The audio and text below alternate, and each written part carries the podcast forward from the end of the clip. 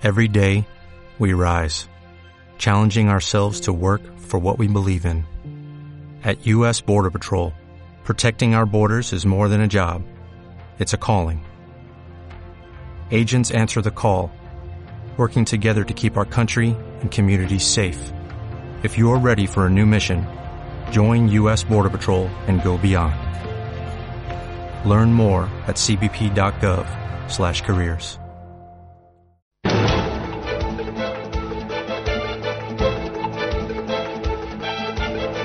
El primer análisis de la mañana. Hoy con José María Luna, socio de Luna Sevilla Asesores Patrimoniales. José María, ¿qué tal? Muy buenos días.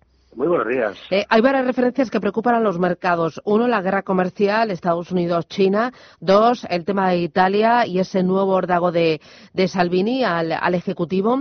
Y luego, tres, tenemos también el Brexit. Eh, parece que está más cerca.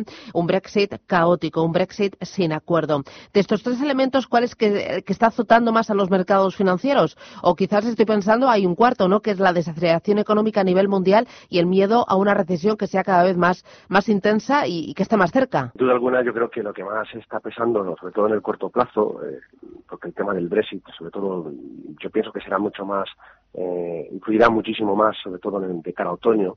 Pero aquí en el corto plazo, las tensiones, eh, la escalada de tensiones comerciales entre Estados Unidos y China, yo creo que, que es lo que más va a seguir lastrando los mercados de capitales a los de renta variable y esperemos que no afecte en excesivo a los mercados de deuda en, en algún momento si genera ciertas dudas sobre alguna solvencia después de, de, de, ver cómo ha caído o han corregido la, la, la rentabilidad de los bonos. ¿no? Estamos en un, en un, momento de que la negociación, eh, bueno, esto es una regla de juego de una negociación y todo es posible, pero todo, toda esta tensión lo que está suponiendo es una, un, un deterioro de las relaciones políticas a nivel mundial hay un riesgo de una balcanización de la economía de la economía global también sin duda alguna lo que bien apuntabas ahora mismo es un elemento más a favor de una posible ralentización de, esa economía global por supuesto está suponiendo una presión a los bancos centrales quizás sea el principal eh, entrecomillado enemigo de la Reserva Federal es hacia, hacia Donald Trump, que está presionándole bastante.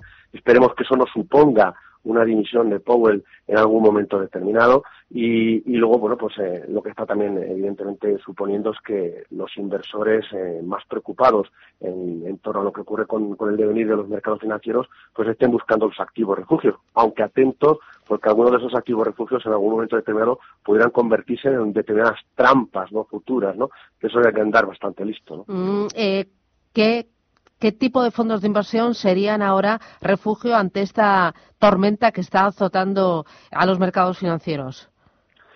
Bueno, yo creo que para las personas que, los inversores que, que, inviertan más en el corto plazo o que estén preocupados o porque hayan alcanzado su umbral de, satisfacción, de rentabilidad a lo largo de este ejercicio, no cabe la menor duda que el, mejor activo sigue siendo la liquidez. Yo creo que es el, el gran rey eh, que en las próximas semanas puede, sin duda alguna, descorrelacionar frente al resto de activos financieros, puesto que, bueno, podemos ver momentos incluso hasta que en el oro, bueno, pues tome cierto respiro después de, la subida en el precio que, que hemos, eh, que, hemos, que venimos acumulando, ¿no?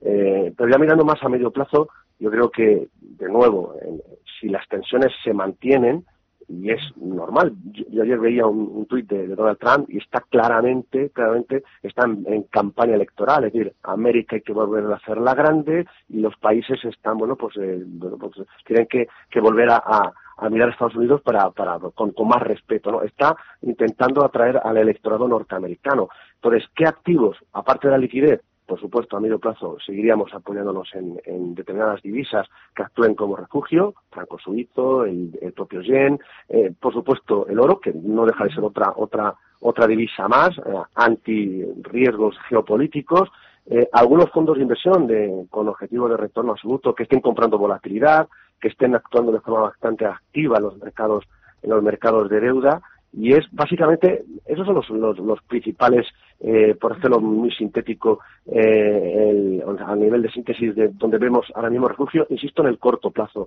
¿Eso supone que hay que abandonar totalmente la renta variable? No, no es necesario abandonar la renta variable, ni siquiera la deuda corporativa de medio plazo, aunque aquí en este segundo punto seamos un poco más prudentes, después de, insisto, de todo lo que ya ha, corrido la, renta fija a nivel mundial. Pero en el caso de la renta variable, si nuestro perfil de riesgo así lo admite, es verdad que el deterioro de los fundamentales eh, nos hace ser más prudentes en el, en el corto y medio plazo, pero creemos que existen hoy por hoy en dos polos opuestos, en, la, en sectores más cíclicos, sobre todo tecnología a nivel norteamericano, mirando a medio plazo, nos sigue gustando, y también, ¿por qué no?, la rentabilidad por dividendo, aunque aquí nos incluiríamos a bancos. Ahí seguimos viendo, o no nos siguen gustando, ahí se hace bueno lo de, o lo que hoy es barato, a lo mejor mañana es aún más.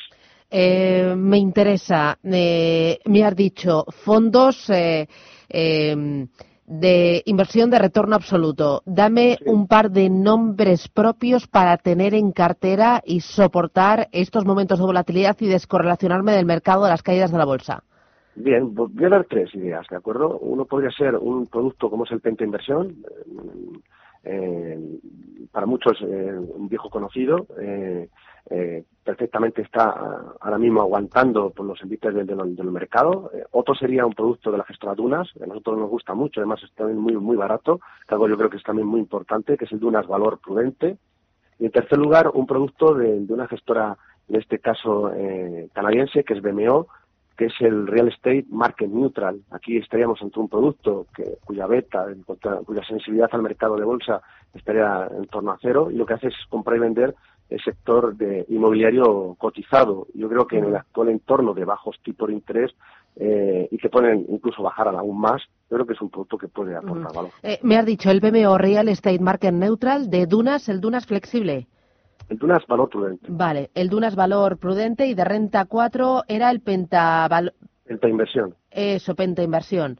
Vale. Eh, esto en cuanto a retorno absoluto. Me interesa también, me decías, eh, fondos. Eh, bueno, no, eh, estaba pensando, ante esta inestabilidad, si tenemos en cartera eh, emergentes, tanto por la parte de renta variable como la parte de renta fija, ¿deshacemos posiciones? ¿Reducimos? Yo creo que ahora mismo, sobre todo si nos preocupa más el corto plazo, yo lo pondría ahora mismo un poco en cuarentena, los mercados de los mercados emergentes, tanto los de deuda como los de bolsa. Básicamente porque si la tensión comercial se traslada aún más a las, a las tensiones en el mercado de divisas, a esa famosa guerra de divisas, los mercados emergentes van a seguir sufriendo ante el bueno, pues deterioro y miedo que pueda haber fuga de capitales, eh, puesto que lo que puede venir bien para la economía, eh, la economía en general, es decir, bueno, pues que las empresas puedan vender más ante una moneda más barata, no viene tan bien para, las, para la economía financiera, puesto que las inversiones en esa divisa pierden valor. Con lo cual eso sí que puede suponer cierta presión a las divisas emergentes y a las inversiones, tanto en deuda como en bolsa.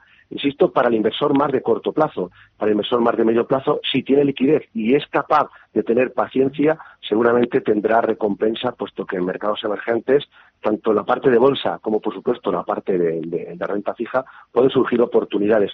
Lo que ocurre es que muchas veces, luego viendo cómo invierte el inversor español, pues esas oportunidades se las termina perdiendo. ¿no? Claro, porque invierte dejándose llevar por las emociones, ¿no?